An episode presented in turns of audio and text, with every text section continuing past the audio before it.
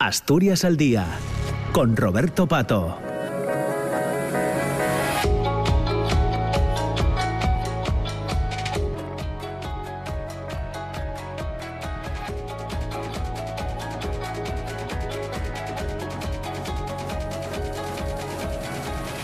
Hola, ¿qué tal? ¿Cómo están? Muy buenos días. Son las 9 de la mañana y dos minutos. Bienvenidos, bienvenidas. Comienza Asturias al Día en este viernes 27 de octubre.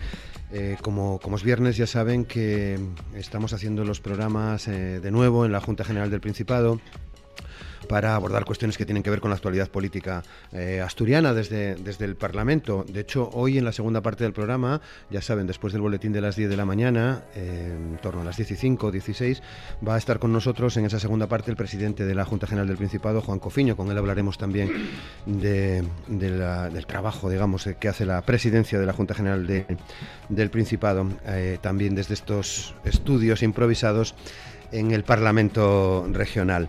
Hoy sobre la mesa traemos una cuestión que hemos escuchado mm, esta misma semana en, el Pleno de, la, Junta General y que tiene que ver con la vía fiscal asturiana, un concepto del que también venimos eh, oyendo hablar ya desde, desde hace bastante tiempo. Será el punto que, vamos a, que ya dejamos sobre, sobre la mesa. Eh, se conocía también esta semana que eh, fruto de esta vía fiscal asturiana se generaba un ahorro tributario de 46 millones de euros entre, decía el gobierno asturiano, entre las clases medias y trabajadoras en este pasado año 2022. El consejero de Hacienda afirmaba también en la Junta que las deducciones aplicadas en el IRPF son más justas y eficientes que la deflactación elegida por otras eh, comunidades. Defienden además desde el gobierno de Asturias la armonización fiscal en España para evitar que haya territorios que hagan competencia eh, fiscal perjudicial a Asturias y a otras comunidades. Es el asunto que ya, eh, como les digo, dejamos sobre la mesa de Asturias al día.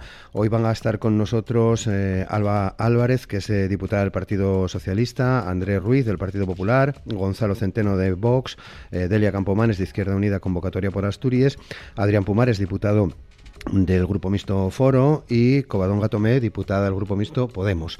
Con ellos vamos a, dialogar ya desde estos, eh, desde estos momentos, cuando pasan poco más de eh, cuatro minutos de las eh, nueve de la mañana. Comenzamos, como siempre, con el saludo a las personas que nos acompañan. Alba Álvarez, ¿qué tal? ¿Cómo estás, Alba? Buenos días. Hola, muy bien, buenos días. Muchas gracias. Andrés Ruiz, ¿qué tal Andrés? Bien, muy bien. Muchas gracias. Muchas gracias por invitarme. Bienvenido de nuevo, ¿no? Al programa. Ya habías participado después. antes de ser diputado, ¿no? Eso es. Muchas gracias, Andrés.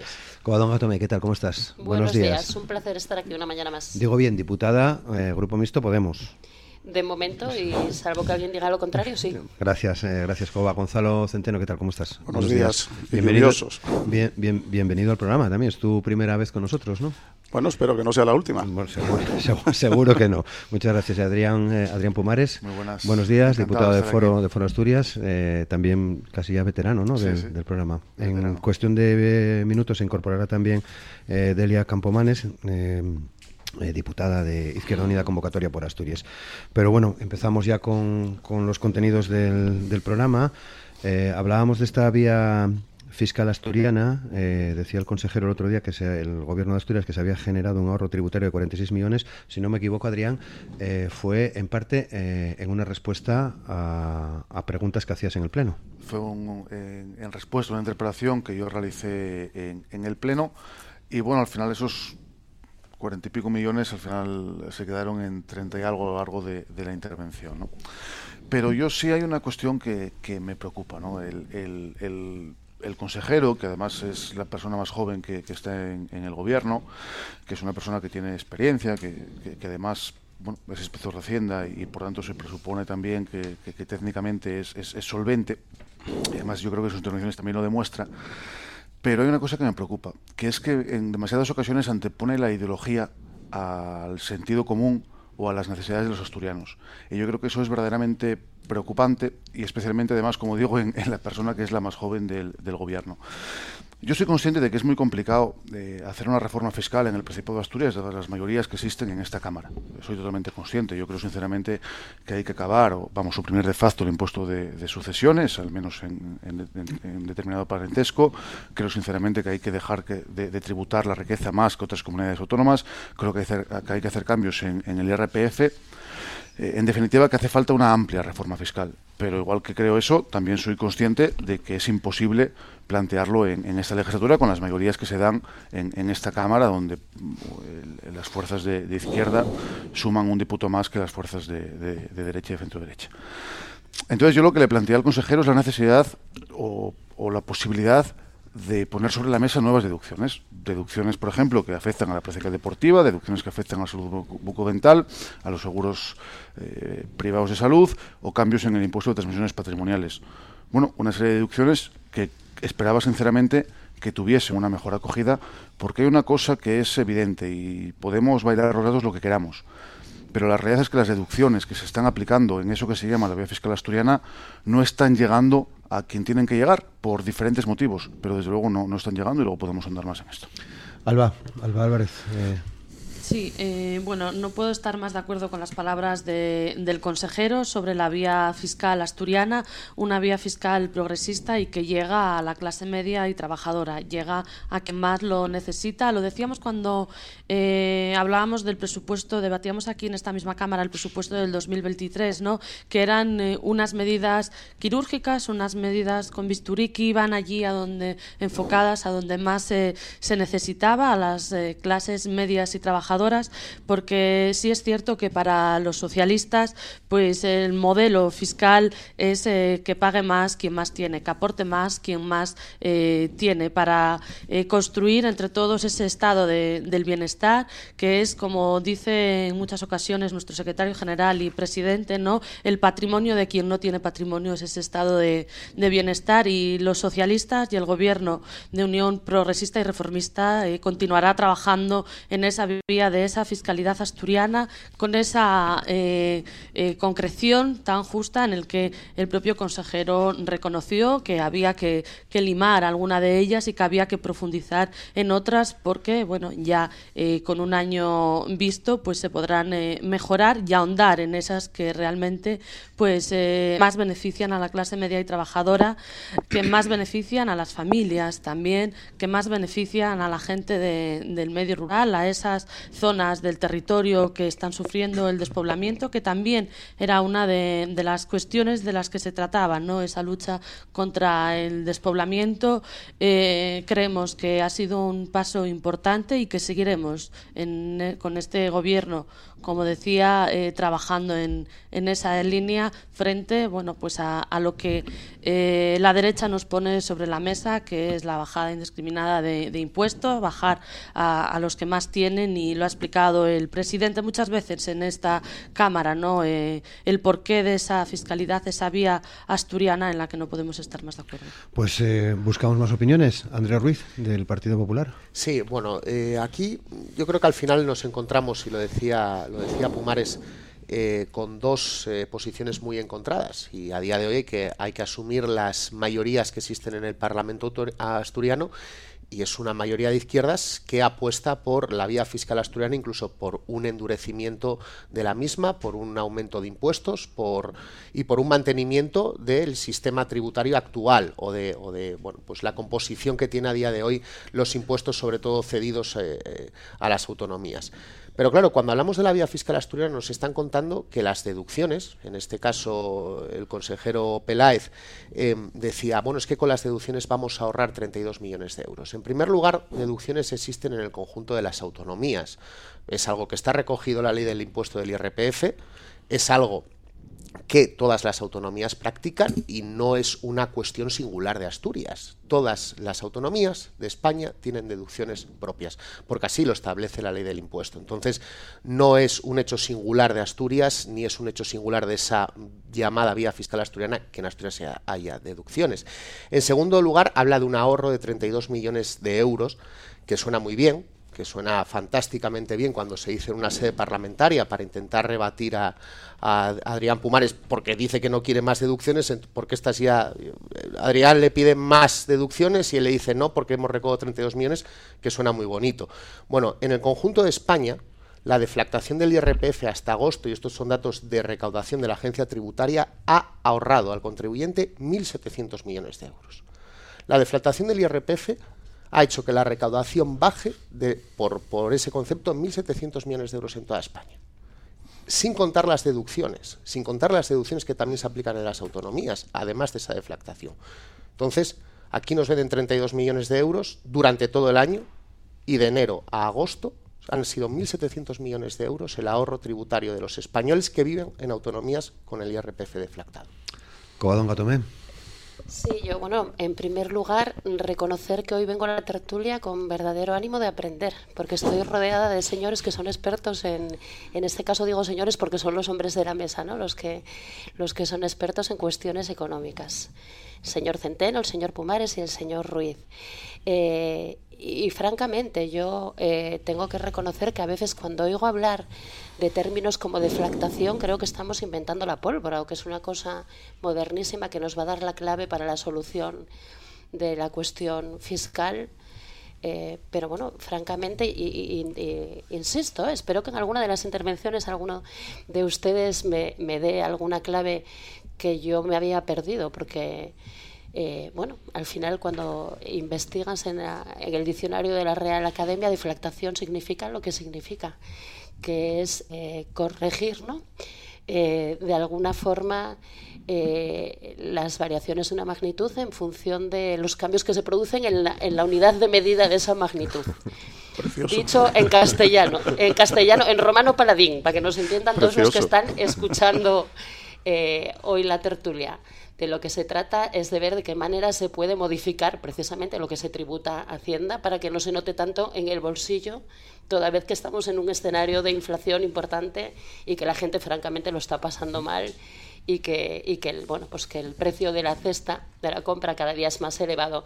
Y en ese sentido, Sí que me gustaría, sin caer en ningún tópico, que es algo que me disgusta profundamente, recordar que yo creo que la fiscalidad debería tener un objetivo.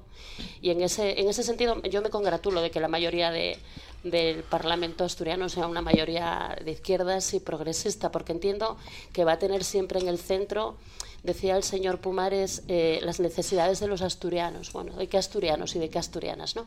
Yo creo que los asturianos y las asturianas que verdaderamente necesitan que la fiscalidad cambie para que verdaderamente eh, aporte más quien más tiene y reciba más quien tiene menos, es la fiscalidad progresista que nosotros defendemos y que efectivamente, y como decía el señor Ruiz, nos parece incluso un poco corta de progresividad. Nos gustaría que lo fuese incluso más por una cuestión de justicia social, porque creemos que tiene que ser una fiscalidad que beneficie al conjunto de la ciudadanía, ciudadanía y no solo a unos pocos. Gonzalo Centeno, de Vox. Buenos días. Bueno, primero... Vamos a hablar de conceptos generales y luego bajamos un poco a, temas más mundanos y recogiendo el guante de la señora Tomé vamos a intentar ser un poco didácticos. Bueno, la izquierda y sobre todo el PSOE basa su política en eufemismos, a nuestro entender. Isla fiscal, eh, vía fiscal, en definitiva eso lo único que supone, para decírselo al público en general, es más impuestos que nadie.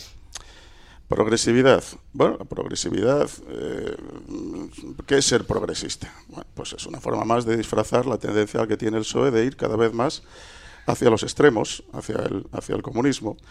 Y como no quieren decir comunismo, pues dicen progresismo. Bueno, entrando en el tema fiscal, eh, evidentemente no voy a aburrir con cifras grandes, para eso están los plenos y todo esto, pero entremos un poco en la categoría de lo que suponen los impuestos. Claro que, en eso le doy la razón a la señora Tomé, que un estado de bienestar tiene que intentar igualar las rentas de una manera justa. Pero tenemos que tener un objetivo claro. Si ahuyentamos a la riqueza, la riqueza y los inversores se irán y se destruirá empleo. La maquinaria pública al final no podrá sostener todo ese empleo porque la maquinaria pública viene de recaudar impuestos. Y cuando no haya gente que tenga capacidad para, para aportar impuestos, pues todo esto acabaremos siendo Venezuela o tendremos un crack como el de Grecia. Yendo hacia abajo y explicándoselo un poco a la señora Tomé sin, sin darme aires de, catedrático, que por supuesto no lo soy. Vamos a ver, eh, deflactar. deflactar no es más que una operación matemática. Es actualizar el valor de unas rentas o de unas tarifas en función de la inflación. Como sabe usted, la inflación a quien más perjudica es a las clases bajas. Es un impuesto encubierto. Es más, es un impuesto absolutamente ilegal porque no ha pasado por ningún parlamento. Eh, el que más tiene lo tiene muy fácil para evitar la inflación. Se traslada a otros, a otros territorios o tirados que tiene. O es más, se puede aprovechar aumentando sus depósitos bancarios, porque subiendo el tipo de interés cada vez ganará más. Con lo cual, ¿a quién perjudica la inflación? Precisamente a las, a las clases más modestas, trabajadoras. Acaba de decir usted lo mismo que yo en mi intervención. estamos de acuerdo. Por fin estamos de acuerdo en es algo. fantástico. En lo que no estoy de acuerdo en esto de la vía fiscal. Eh, la vía fiscal que propone el PSOE con su, con su comparsa es simplemente pues, más impuestos. Eh, vamos al revés que todos los demás y proponen deducciones. Eh, yo del consejero Peláez pues tengo mis mejores referencias y sé que técnicamente lo va a hacer bien, incluso yo le animo a hacerlo. El problema es que puede que esté encorsetado por las órdenes que le dé que le den otros o que le dé el partido. Yo creo que tendría otra, otras formas de hacer las cosas. Y insisto, arrojándole el guante un poco a la señora Tomé y luego hablaremos un poquito más de todo esto. Eh, ¿Sabe usted eh, a quién llegan las deducciones? Precisamente al que más tiene. La mayoría de las clases trabajadoras o medias eh, obtienen sus rentas del trabajo. Esto es fácil de entender, casi todos van vía sueldo. El gran empresario es otra cosa. Y los rendimientos del trabajo están exentos en el IRPF hasta 22.000 euros. Con lo cual, si tú no ganas más de 22.000 euros, no tienes base imponible o está exenta sí que la tienes, pero está exenta. Precisamente por eso pedimos una, claro. un, cambio de esas. Exactamente, eso es lo que, eso es lo que le dijimos al, señor consejero en la comparecencia programática. Eh, las deducciones se quedan en papel mojado, es ley muerta, no van a llegar. Porque si tú ganas 22.000 euros y un euro, vas a tributar por ese euro. No llegas a las deducciones. Puedes ponerme mil deducciones que no me van a afectar. ¿Y a quién van a afectar? A las clases más pudientes. Bueno, saludamos a Delia Campomanes, que ya lleva unos minutos ya eh, escuchando y participando de las opiniones que están eh, sobre la mesa. ¿Qué tal, Delia? ¿Cómo estás? Buenos días, lo primero. buenos días, gracias. ¿Qué opinión tenéis vosotros? Eh, nada, que los impuestos deben ser progresivos. Los impuestos son una manera de financiar eh, servicios, servicios públicos necesarios como educación, vivienda, sanidad, dependencia, pensiones. es más, creemos que con los impuestos de, todos, que deben ser progresivos, como digo, que pague más quien más tiene, eh, pues evidentemente que esos servicios públicos funcionen bien eh, evitan que luego digamos el sistema público se deteriore y acabe la gente necesitando que ir a pues tanto educación o sanidad privada que al final solo va a poder pagárselo el que el que más tiene. Creo que hay datos como en otros países ¿no? que no sé, no creo que no sean ejemplo de un estado de bienestar o de como Alemania Bélgica u otros que tienen una presión fiscal alta lo que desde la derecha dirían infiernos fiscales y sin embargo eh, no dudamos de que en esos eh, países también sea un mal ejemplo de, modo de vida. Eh, creo que también, bueno, como digo, nada, los, es necesario pagar impuestos y, mantener los servicios públicos. Bueno, ya sabéis que podéis pedir la palabra en cualquier momento o, hablar, que no, hay, que no hay ningún problema, pero veía que, Adrián, decías que no, no. No, yo, es que siempre se repite una, Al final, yo creo que, no sé si por no entrar en el fondo del debate o, por qué, pero a veces se repite un, un discurso para, para, polarizar o para hacer ver que el resto estamos en contra, ¿no? Evidentemente que quien más tiene más tiene que pagar y de hecho quien más tiene más está pagando más está pagando y además no porque lo diga el Partido Socialista ni porque lo diga el diputado de Vox que, además es inspector de Hacienda ni porque lo diga el Partido Popular o Podemos o Foro Asturias porque lo dice la Constitución quien más tiene más paga. Y eso es eh, así. Y, es una, una, evidencia. Entonces podemos enfrascarnos si queremos en, en debates. La cuestión es si queremos que la política económica esté bien diseñada y, la política fiscal, en este caso, perdón, que es una parte importante de la política económica, queremos que esté bien diseñada y, por tanto, que no genere distorsiones o si queremos que pase lo que está pasando ahora, que al final, y lo decía antes el, señor Centeno de, de Vox, ¿no? Al final, cuando hablamos de subir impuestos, cuando la inflación afecta también a pagar más impuestos, quien más tiene, tiene más fácil escaparse al final, los grandes patrimonios, vamos a decir que tienen eh, una movilidad geográfica y por tanto de acudir a donde tienen poco o donde pagan menos impuestos muy sencilla.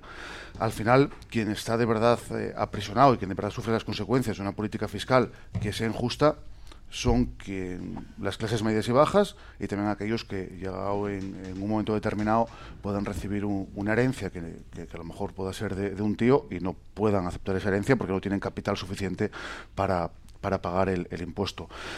Entonces, si de verdad queremos que pague más quien más tiene, vamos a hacer una política fiscal que de verdad esté bien diseñada, que no favorezca la deslocalización de personas físicas y jurídicas y que también permita a las clases eh, medias y bajas, ya sea a través de la definición del RPF, ya sea a través de deducciones, que yo tengo que reconocer que a mí las deducciones no es que me, encanten, porque creo que, al final eh, complicar los impuestos, y eso lo podrá explicar el señor Centeno mejor, pero complicar los impuestos no, me, no, es algo que me, que me entusiasme, pero sí que es verdad que si el gobierno asturiano habla de deducciones y quiere practicar la vía fiscal asturiana, vamos a hablar de deducciones y vamos a potenciar esa vía fiscal asturiana. Alba.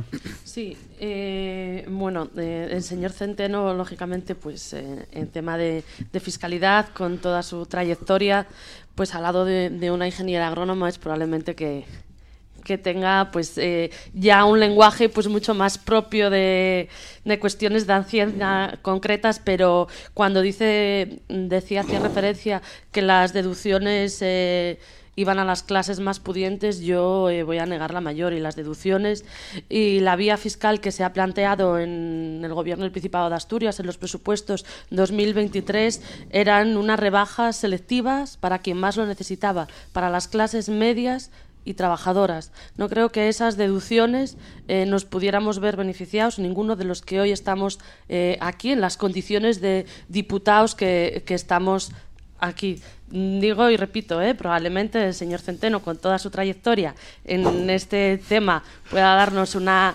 una, clase, pero es verdad que el concepto no lo compartimos para nada. Será la ideología. La ideología es una eh, fiscalidad eh, progresista, es lo que defendemos los socialistas y lo que defiende el gobierno de Unión Progresista que preside Adrián Barbón. Y las deducciones, repito una vez más, que se han puesto encima de la mesa en el presupuesto 2023, no creo que a ninguno de los que estamos aquí nos viéramos beneficiados de esas deducciones. Más bien lo contrario, iban enfocadas a las clases medias y trabajadoras, a quien más lo necesitaba. Eh, Coba.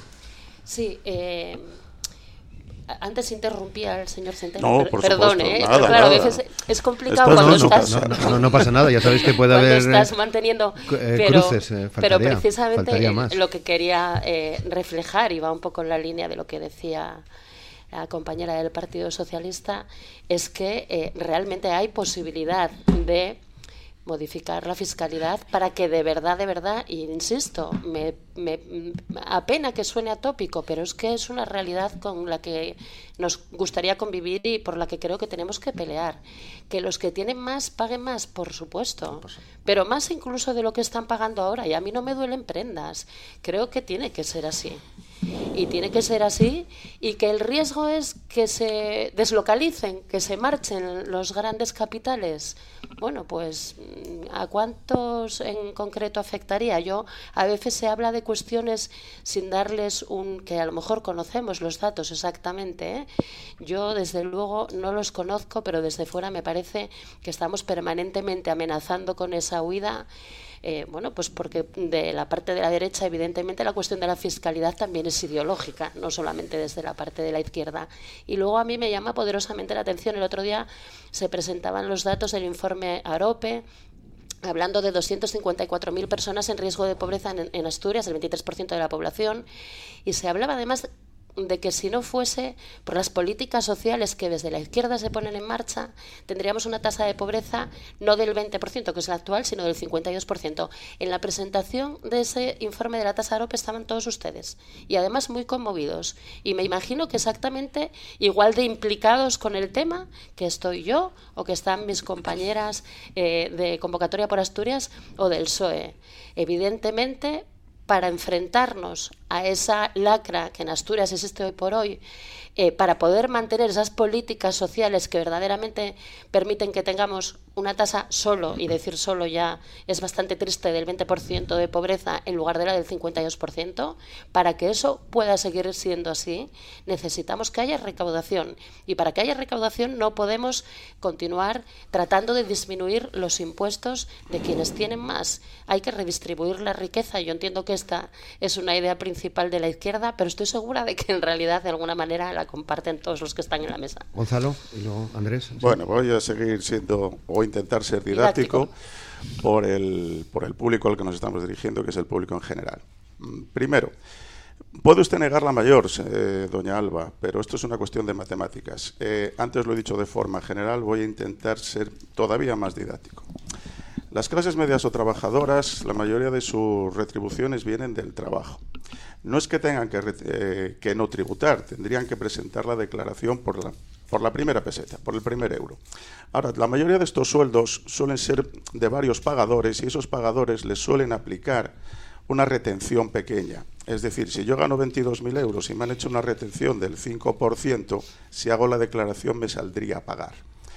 Pero a partir de 22.000 euros hacia abajo no tengo obligación, con lo cual renuncio a hacerla. Y al renunciar a hacerla, no haces la declaración, no llegas y por lo tanto las deducciones no te afectan.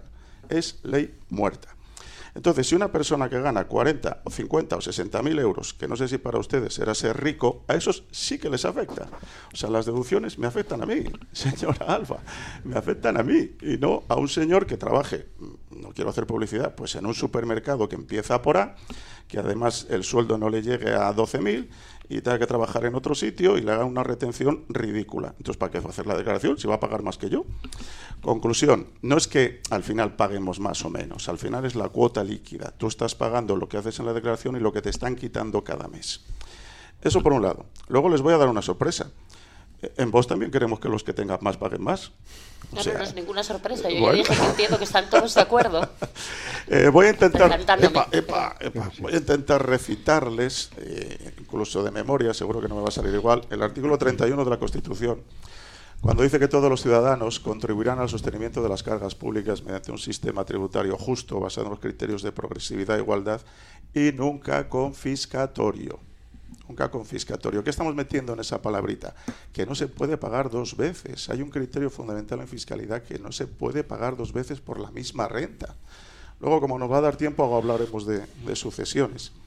Y esto de la amenaza de la libertad de circulación de capitales no es una amenaza, es que es Europa es Europa. Entonces, el, problema, lo ha dicho aquí creo que Adrián, o cualquiera, eh, en el momento en que hay libertad de circulación de los ciudadanos, Tratado Schengen, en el momento en que hay libertad de movimiento de capitales, eh, Tratado de, Utrecht, entonces eh, cualquier ciudadano que se vea amenazado por una presión fiscal muy alta, si puede, se irá. Si tiene una, una vivienda hipotecada y si tiene un sueldo sigo, pues no se podrá ir. Y sufrirá la vía fiscal asturiana. Andrés. Sí, yo quería también contestar un poco a, esos eh, bueno pues a esos eh, anuncios catastrofistas en los cuales la derecha va a acabar con la progresividad de los impuestos y que la derecha eh, lo que quiere es que los ricos no paguen impuestos. No no o sea lo que queremos es que haya un sistema tributario lo primero que no espante la riqueza y la generación de rentas. Y eso está ocurriendo una persona que tiene una renta alta puede instalarse, y ya no hablo de Madrid porque no voy a entrar en el tema del dumping fiscal y de la demonización de Ayuso, que por cierto sale muy bien, sigan por ahí porque la mayoría absoluta está ahí, pero vamos a hablar de Galicia, de Cantabria o de Castilla y León. Una persona que va a pagar menos impuestos a un lado o a otro de la ría de Leo y que tiene capacidad para trasladarse, ¿dónde se va a poner? Pues se va a poner en el otro margen de la ría de Leo. Y eso es una realidad. Nos están contando cuánto se recauda, pero cuánto estamos dejando de recaudar por tener en el noroeste peninsular el IRPF más alto, ahora que Cantabria lo va, a bajar eh, sobre todo, y, y por tener un impuesto de sucesiones también más alto y un impuesto de patrimonio. Y luego, hay que tener mucho ojo con el populismo fiscal. Y lo estamos viendo con el impuesto eh, a las grandes fortunas. Por cierto, posiblemente se ha declarado inconstitucional, porque por lo que por una de las cuestiones que decía Gonzalo Centeno. Porque no es solidario, perdona que te interrumpa, no afecta a todas las partes del territorio nacional. Y luego, eso es. Y, también podríamos hablar luego, si hay tiempo, del, tema de, ya incluir el impuesto, eh, el populismo en el impuesto de sociedades, como va a ocurrir, y eso es un peligro serio para la economía. Pero en segundo lugar, eh, yo lo que quería también decir es que somos eh, del autogobierno cuando el autogobierno interesa. O sea, la izquierda pregona el Estado de las autonomías, la descentralización del Estado cuando interesa.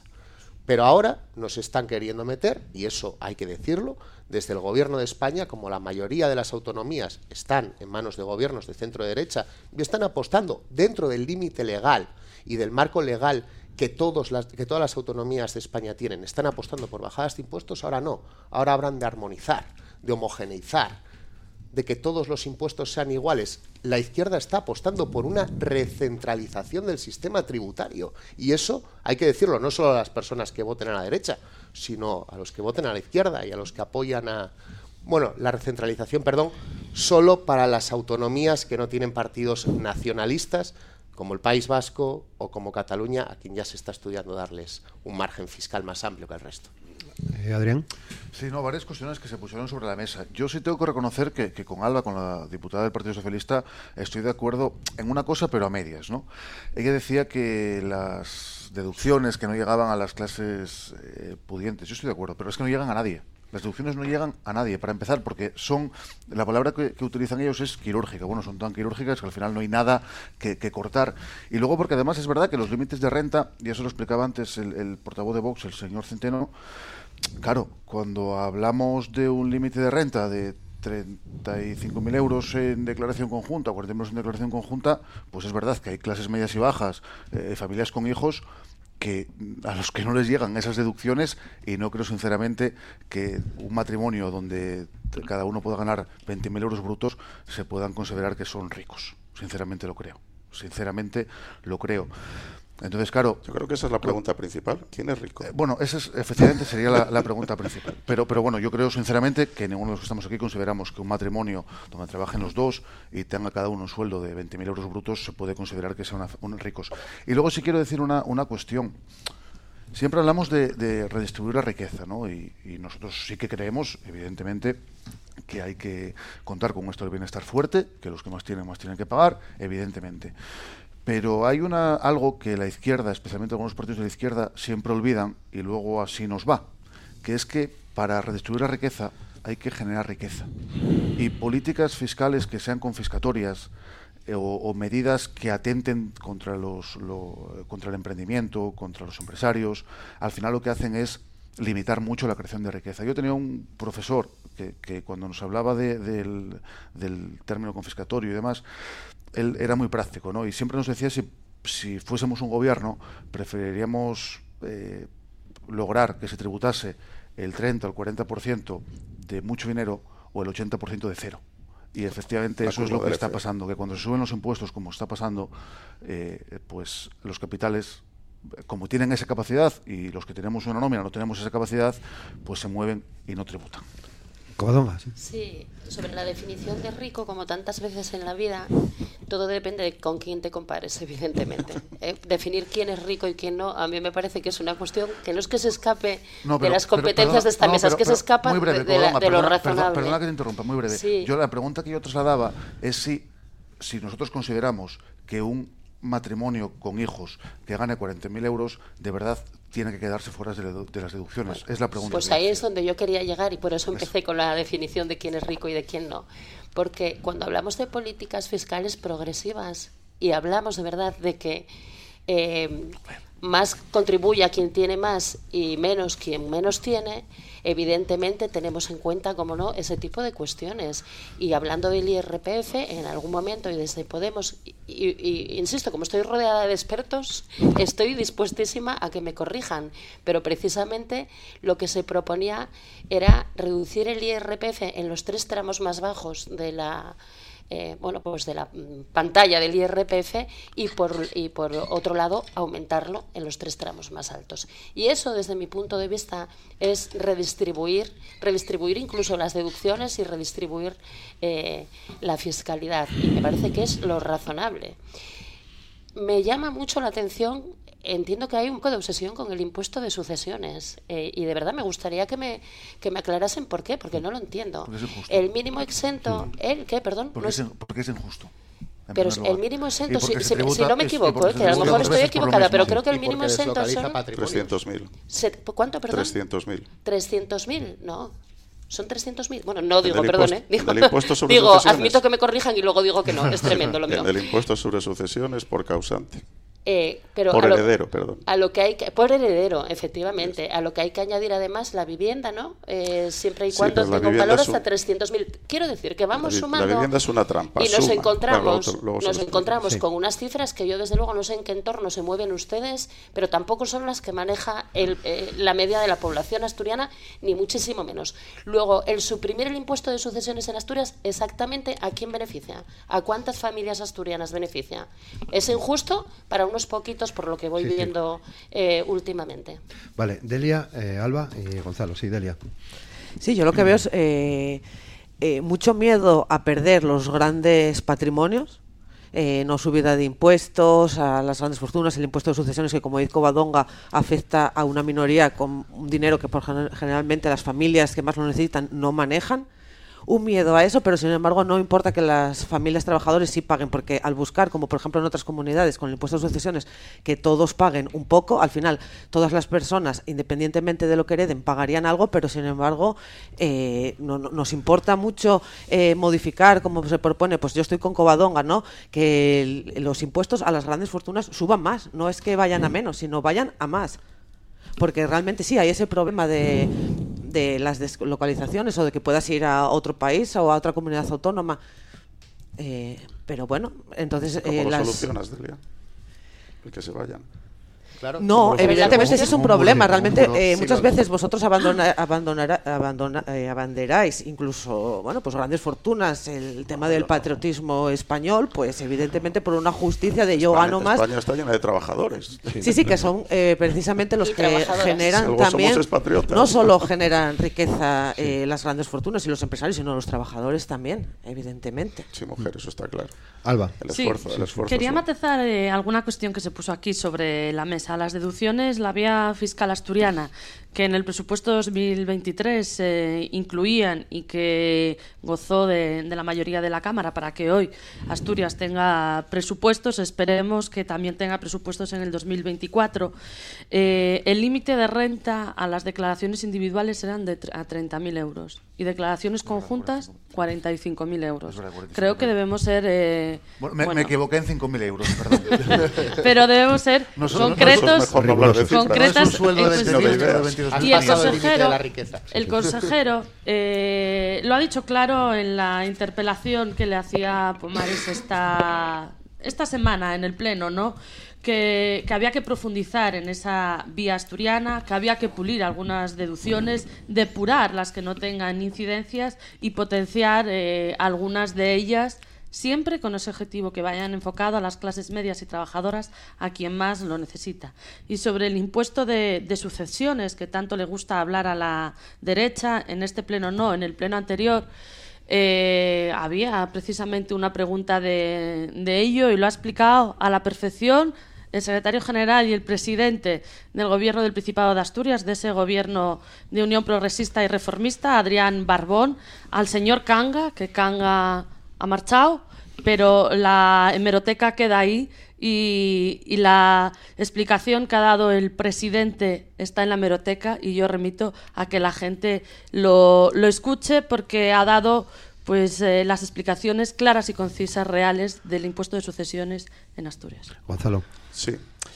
Vamos a ver, parece que vivíamos en la Arcadia feliz y que lo podemos modificar todo y arreglar todo, pero hay que saber en qué escenario estamos. Estamos en Europa y a la vez estamos sujetos a la Constitución. Por un lado, Europa defiende, ya lo he mencionado antes, la libertad de capitales, de personas, etcétera, etcétera. Y debemos de intentar hacer una política fiscal común para que no creemos nuevos, que ya existen paraísos fiscales a la puerta de casa. Segundo, la Constitución nos obliga, por supuesto, a un Estado eh, no solo democrático, sino social. Entonces, aquí también estamos a favor de una redistribución de la, riqueza, pero no al gusto de la izquierda. Entendemos que hay otras formas de hacerlo. En cuanto a la deslocalización, pues voy a poner un ejemplo real para que nos entienda el público. Hace unos años, cuando gobernaba Tony Blair, eh, en Londres, un señor que todos conocemos, que es el presidente de Arcelor, eh, se trasladó a vivir en Londres y evidentemente en el momento en que Lasky Mittal se adquiere un- una mansión, un palacete, en la zona en el que él vivía, todo el mercado inmobiliario ascendió vertiginosamente. Pero también empezó a llegar una masa de trabajadores, pues sí, aunque sea peyorativo, para el hogar, auxiliares, etcétera, etcétera, y se empezó a generar riqueza. No puede es que, puede, puede, es un puede que, dignísimo, señor Claro, puede que sea especulación pura, pero se generó riqueza. Bien. Entonces, Tony Blair, eh, auspiciado o acuciado por la parte, vamos a, vamos a dárselo al señor Alba, progresista de su gobierno, dijo un impuesto a las grandes fortunas. ¿Sabe lo que hizo, eh, ¿sabe lo que hizo Esquimital? Reunirse con Tony Blair y le dijo, yo y 50 como yo, como pongas esto, nos vamos. Y evidentemente no vamos a ponerle carta de plata a toda esta gente. Habrá que intentar equilibrar todo esto, porque al marcharse eh, la Esquimital y, y esos 50, ¿sabe qué ocurrió con todos los empleos que había generado? Pues evidentemente se fueron eh, a la basura. Por otro lado, nosotros no proponemos tratar con bandeja de plata personajes como estos, que tampoco nos gustan a nosotros nada. ¿Por qué? Porque evidentemente, fíjese que la cosa es tan difícil, al ir la Esquimital al centro de Londres, aumentó tanto el mercado inmobiliario que los propios ciudadanos trabajadores de Londres tuvieron que trasladarse a vivir dos kilómetros en las afueras de Londres porque era imposible adquirir una casa. Con lo cual el, problema es muy complejo. La política fiscal hay que tratarla de forma muy quirúrgica y con mucho cuidado y dejársela a los expertos. Eh, Andrés. Yo sigo diciendo un poco por la línea en la que iba antes. Es decir, eh, creo que el sistema de deducciones actual eh, necesita una revisión, y así lo dice hasta el propio consejero, pero claro, es que nos han vendido que la vía fiscal asturiana se basa en deducciones, pero ahora las deducciones no funcionan, hay que racionalizar deducciones, pero nunca bajar los tipos impositivos. Esa es un poco la vía fiscal asturiana. Pero la vía fiscal asturiana hace otra cosa, nos está vendiendo gratuidad en ciertos servicios públicos, como las escuelas de 0 a 3, que todavía no son públicas, lo serán supuestamente en el 24, como la gratuidad de los libros de texto. Como no existe esa gratuidad, como no existe esa asistencia pública por parte de la administración pública, dicen, no, yo te doy una deducción. Y se lo dicen a las clases medias, oiga, van a tener una deducción. Pero las clases medias se salen, por lo que decía Adrián, porque se salen del mínimo de renta de 45.000 euros. Entonces, al final te están vendiendo dos cosas. La primera, los que menos tienen pagan menos eh, gracias a las deducciones, no, es gracias a la progresividad del impuesto, que eso se blinda. Y, porque muchas veces no llegan a los mínimos exentos. Y las clases medias se benefician de estas deducciones que al final lo que hacen es casi conseguir de facto la gratuidad de 0 a 3, la gratuidad de los libros de texto, etcétera, etcétera, etcétera pero claro, cuando se ponen a hacer la declaración de la renta, declaración de la renta, por cierto, que tienen que acudir a un asesor fiscal. Yo no sé cuántas personas de clase media baja tienen, tienen dinero para ir a un asesor fiscal. Muchas veces, y no sé cuántas personas eh, que no tengan una formación económica pueden hacer una declaración, una autoliquidación de la renta. Pero bueno, siguiendo por ahí, eh, al final lo que está ocurriendo aquí es que las clases medias están quedando fuera de las deducciones y les están prometiendo que también eso es una parte del sistema público. Y en segundo lugar, que tenemos tal amalgama de deducciones que es que nadie va a poder hacer una declaración de la renta en Asturias o beneficiarse de estas deducciones sin acudir a un especialista y a un asesor fiscal. Eh, Pumares. No, yo bueno, por lo menos ya eh, sabemos dónde está el límite de renta para considerar ricos o no ricos a, los asturianos y asturianas, ¿no? que, son en, en 45.000 euros, eh, un matrimonio que gana entre los dos 45.000 euros, a partir de ahí son considerados ricos. Yo, yo creo que, que está bien, por lo menos, no por, lo vemos, por lo vemos, ya bueno, yo yo sinceramente, y, no pretendo polemizar ni mucho por el estilo ahora de viernes por la mañana, pero cuando decimos que las deducciones, que las, que, las el lunes decimos, decimos que las deducciones no van a llegar, o sea, o, no tienen por qué llegar a aquellas personas que en tributación conjunta ganen más de 45.000 euros, repito, de 22.500 euros por, por, por, cada, por cada cónyuge, entiendo que si no queremos que las deducciones lleguen a esas personas es porque las consideramos ricas o no creo que sea una cifra mágica que nos, que nos haga verlas como personas menos merecedoras de esas deducciones, ¿no? Entonces, repito, ya por lo menos sabemos para el Partido Socialista dónde están eh, las eh, en qué límite de renta si me están las personas ricas. muy rápido. el 80% de los contribuyentes del IRPF están en un rango de entre 30.000 euros y 110.000 euros. 110.000 euros es ser rico. Ser rico es el señor que he mencionado antes. Ser rico son cuatro familias que podríamos decir ahora en Asturias. Ganar, 70, ganar 90 mil euros una familia con dos, tres hijos, ¿es ser rico? yo creo que es el esfuerzo de una vida. Y, al hilo de lo que decía Gonzalo, yo creo que, también por, porque la izquierda también debería ser sincera. Aquí no se trata tanto de ser una cuestión de ser rico o no ser rico, sino una cuestión de si te puedo pillar y puedo lograr que pagues impuestos. Estoy de acuerdo. Al final, las personas que son de verdad ricas, pues evidentemente tienen mecanismos antes lo decía también Andrés, ¿no? mecanismos societarios, esas otras. tienen, mecanismos que les hacen posible pagar menos impuestos. Antes lo decía Andrés. Una persona de clase eh, media, de, clase media baja, pues bueno, pues que, acceda, primero tiene que tener la formación, y si no tiene la formación tiene que acceder a un asesor fiscal que le ayude con todo esto. Claro, las personas que son de verdad ricas, como el ejemplo que pone antes el señor Mital cuando se fue al centro de Londres, tienen un ejército de asesores fiscales que, que empequeñecen incluso a, Gonzalo Centeno en, su conocimiento, en su conocimiento de la hacienda pública. ¿no? Entonces a lo que voy, al final no es quién es rico, quién es rico o quién no es rico, es a quién podemos pillar. Y la realidad es que aquellos que tienen un sueldo de 50.000, 60.000 euros son muy fáciles de, de pillar o un matrimonio que gane 50.000 euros son muy fáciles de pillar y no se les quiere aplicar deducciones para que paguen más impuestos. Es posible que haya personas que están por debajo de los 30.000 y que querían, que querrían, supongo, ganar los 30.000, entrar en esa franja. Y seguramente que hay personas también, eh, por el tema de la gentrificación en cualquier capital de Asturias. Eh, es otro asunto que ya les dejo sobre, sobre la mesa, ¿no? Eh, Alba.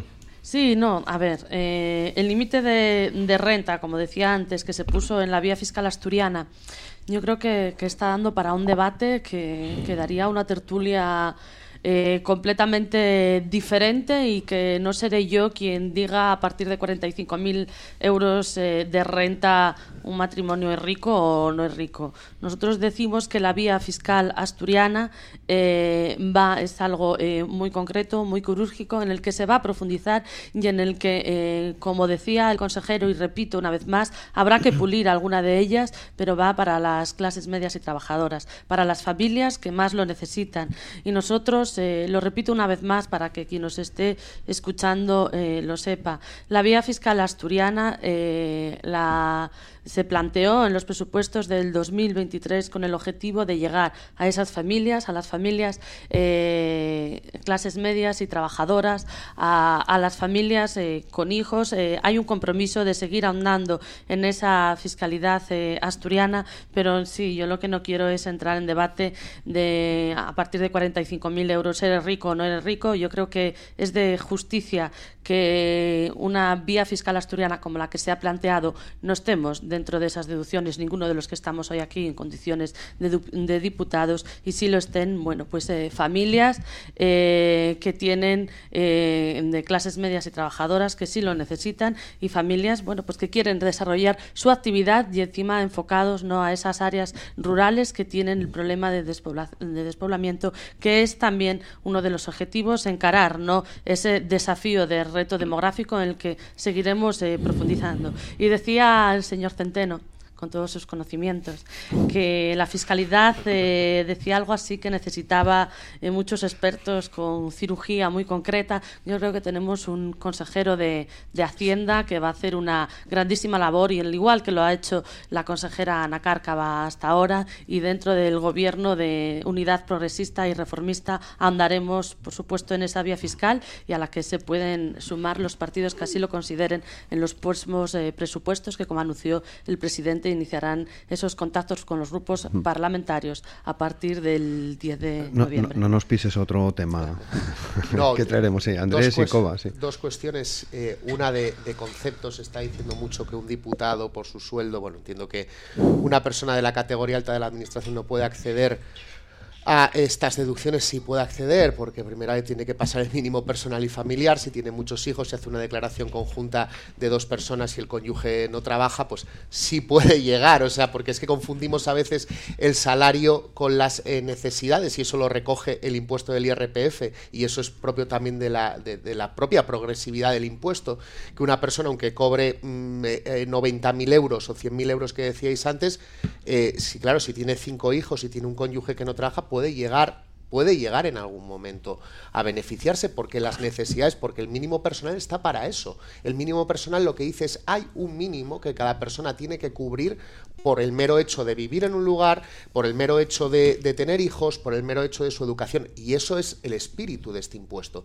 Y en segundo lugar, no me gustaría acabar este debate fiscal, ya que nos queda muy poquito. Diez minutos. Diez minutitos, sin sacar el tema, porque el consejero de Hacienda nos decía una cosa, el otro, nos lo ha dicho varias veces, nos ha dicho, no os preocupéis con la tributación de la riqueza, de la renta, del impuesto de sucesiones, de patrimonio y demás, porque lo que de verdad importa es el impuesto de sociedades y el impuesto de sociedades no está cedido a las, a las autonomías ni está dentro de eh, este mercadeo político. Sí, ciertamente no es un impuesto cedido a las autonomías, pero sí está dentro del mercadeo político. Y creo que hay que alertar a la sociedad y sobre todo a las empresas internacionales asturianas y de toda España del peligro que puede suponer hacer que se tribute por el beneficio contable como marca el pacto del peso de sumar. Eso lo único que hace, lo único que hace es dar incertidumbre a las grandes empresas como Reni Picot, eh, Central Lechera, eh, El Gaitero, etcétera, etcétera, etcétera, y a cualquier exportador por el mero hecho de tener un, un negocio fuera de una unidad de negocio fuera de España. Eso es populismo fiscal, eso solo conduce a perder contribuyentes. Sí, eh, una cosa muy breve que antes se me escapó, porque hacía referencia al diputado del Partido Popular en su anterior intervención a las escuelas de 0 a 3 años. Y yo le, digo al compañero y diputado del Partido Popular que revise cuántos pagan a día de hoy la matrícula, cuántos pagan la escuela de 0 a 3 años, cómo se fue disminuyendo el número de usuarios que eh, pagan la escuela de 0 a 3 años y eso fue gracias a los presupuestos que fuimos aprobando en esta Cámara y que no contó con el apoyo del Partido Popular. Y sí, es cierto, tenemos un compromiso de que la escuela de 0 a 3 años en esta legislatura sea gratuita. Bueno, Alba, perdón, igual, igual no tienes todo el compendio histórico.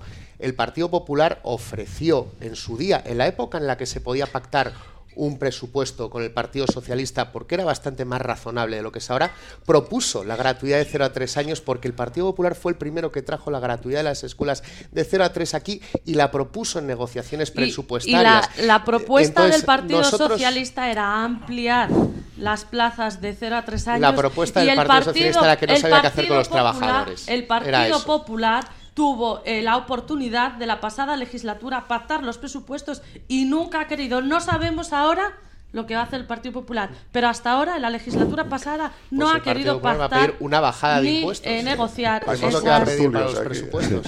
A mí hace rato ya que me estáis recordando, me estáis recordando una serie que, que, por edad la recordaréis Roberto, eh, eh Centeno y yo y poco más. Gonzalo, Gonzalo. No, no, Roberto y Centeno. Dice, ah, no, no me confundo. No que era aquella de hombre rico, hombre pobre. Pues los, demás sois muy Pero yo era muy pequeño. ¿eh? Tú te acordarías de Rubio. Bueno, sí, no, yo me acordaba de los dos. Eh, es que estamos insistiendo de verdad en la de, pero ¿qué, qué, es esto de los ricos? No, no, no, creo que haya un, límite numérico concreto en el que podamos empezar a hablar de ricos o de pobres.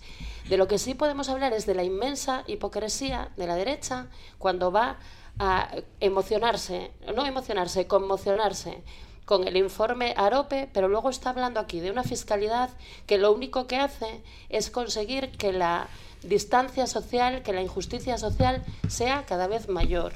Eso por un lado. Por el otro, y no puedo estar más de acuerdo, señor Centeno, dice usted, dejemos esta cuestión a los técnicos, ¿no? Pero bueno, esta es una mesa política. Y evidentemente hay que dejarlo a los técnicos, pero la ideología, como no, tiene que estar detrás. Es como cuando se habla de gestión sanitaria y dicen desde la derecha, eh, y, digo eh, desde la derecha señalando a, a Andrés, porque en este caso yo se lo escuché decir un par de veces a una diputada del PP la gestión sanitaria no puede tener ideología, por supuesto que sí, y menos mal que la tiene. Si no, estaríamos hablando seguramente de lo que habla el señor Pumeres cuando propone, entre otras cosas, deducciones fiscales para aquellos que quieren hacerse un seguro en la sanidad privada. Pues el que se quiera hacer un seguro en la sanidad privada, que se lo haga. Pero por lo que tiene que apostar la política asturiana, entiendo y espero que así sea, es por potenciar la pública, como el resto de los servicios públicos. Y finalizo ya. Decía usted que no vivimos en la Arcadia perfecta Claro que no vivimos en Arcadia perfecta, pero solo faltaba que tuviéramos que vernos obligados a tirar la toalla y dejar de intentarlo, porque lo que desde luego no tiene cabida es seguir intentando hacer un mundo a la medida del señor Laskin Mittal y compañía, porque me parece que sería lo peor que podríamos hacer por nosotras mismas y por toda la ciudadanía, ya no la asturiana, sino la de toda España y la del mundo. Y la de todo el mundo. Y, perdón, un segundo y termino, y termino ya, por supuesto. Bueno, nada, lo siento. Me perdí el hilo, perdí el hilo. No sé lo que estaba diciendo. Eh, nos quedan cinco minutos. Muy, muy breve ya, modo de conclusión. Eh, eh, muy rápido por alusiones. yo no he dicho que Claro que quisiera vivir en la Arcadia feliz. Lo que he dicho es que estamos estabulados por las normas europeas y por nuestra Constitución. Ahora, para terminar, para terminar mi discurso, yo no me quiero ir marchar de aquí. Por supuesto, la ideología, vivimos en un Estado político y la ideología manda. Igual que cuando hablamos de presupuestos. Primero planificas, luego estudias las mejores maneras mediante programas para llevar a cabo el gasto público y ahí que decidan los técnicos. Y último, a mí lo más irresponsable que me parece de la izquierda, lo que más va contra las clases trabajadoras, es el efecto de la inflación en la tarifa del IRPF. Eso es lo que sobremanera ataca a las clases trabajadoras de su origen y además de forma ilegal, sin haber pasado por ningún parlamento. O sea, deflactar la tarifa del IRPF es absolutamente necesario ya. Mm. 30 segundos escasos. 30 eh, segundos que se me quedó una cosa que tenía en la cabeza, que era decirle al Partido Socialista, por cierto, que efectivamente a partir del día 10 parece que se inicia un proceso ¿no? de negociación en el que se hablará de presupuestos y ojalá, de verdad, y sin ningún tipo de duda, apuesten por esa progresividad fiscal y por mejorarla incluso y aumentarla incluso en lugar de eh, pues mirar hacia, hacia, otro tipo de propuestas. 30 segundos, Pumares. No muy breve, se habló...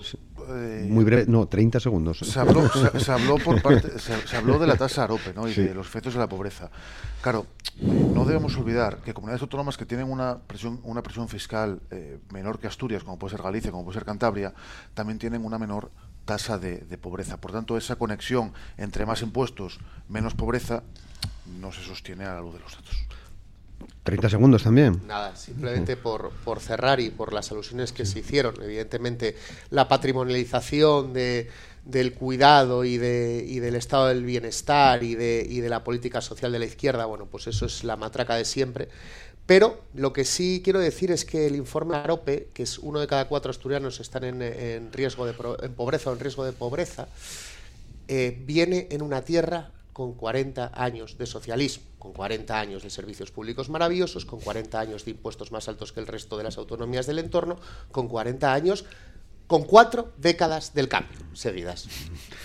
De Campomanes, 30, 30 segundos. a mí sí me parece una cuestión de justicia, justicia social que las grandes fortunas sí paguen precisamente para los que no lleguen a los 20.000, ni 30.000, ni 50.000 euros puedan tener servicios básicos eh, garantizados como las escuelas de 03, la sanidad y no creo que España deba convertirse en una guerra competitiva de comunidades autónomas a ver dónde me sitúo porque pago menos y por eso hablamos en sentido de la armonización. 30 segundos, Alba. Sí, El modelo socialista de fiscalidad, como ya lo decía al inicio, eh, parte de una premisa básica, que pague más quien más tiene. Y mientras los gobiernos socialistas eh, trabajamos por el beneficio de la mayoría de la ciudadanía, la, la, derecha prefiere perdonar impuestos a los ricos y cargar sacrificios sobre las clases medias y trabajadoras. Lo dejamos aquí rayando las 10 eh, de la mañana. Muchas gracias Delia Campomanes, Adrián Pumares, Gonzalo Centeno, Cobadón Atomé, Andrés Ruiz y Alba Álvarez. Hacemos una pausa con el boletín de noticias y a la vuelta estamos aquí charlando hoy, conversando con el presidente de la Junta General del Principado, con Juan Cofiñón.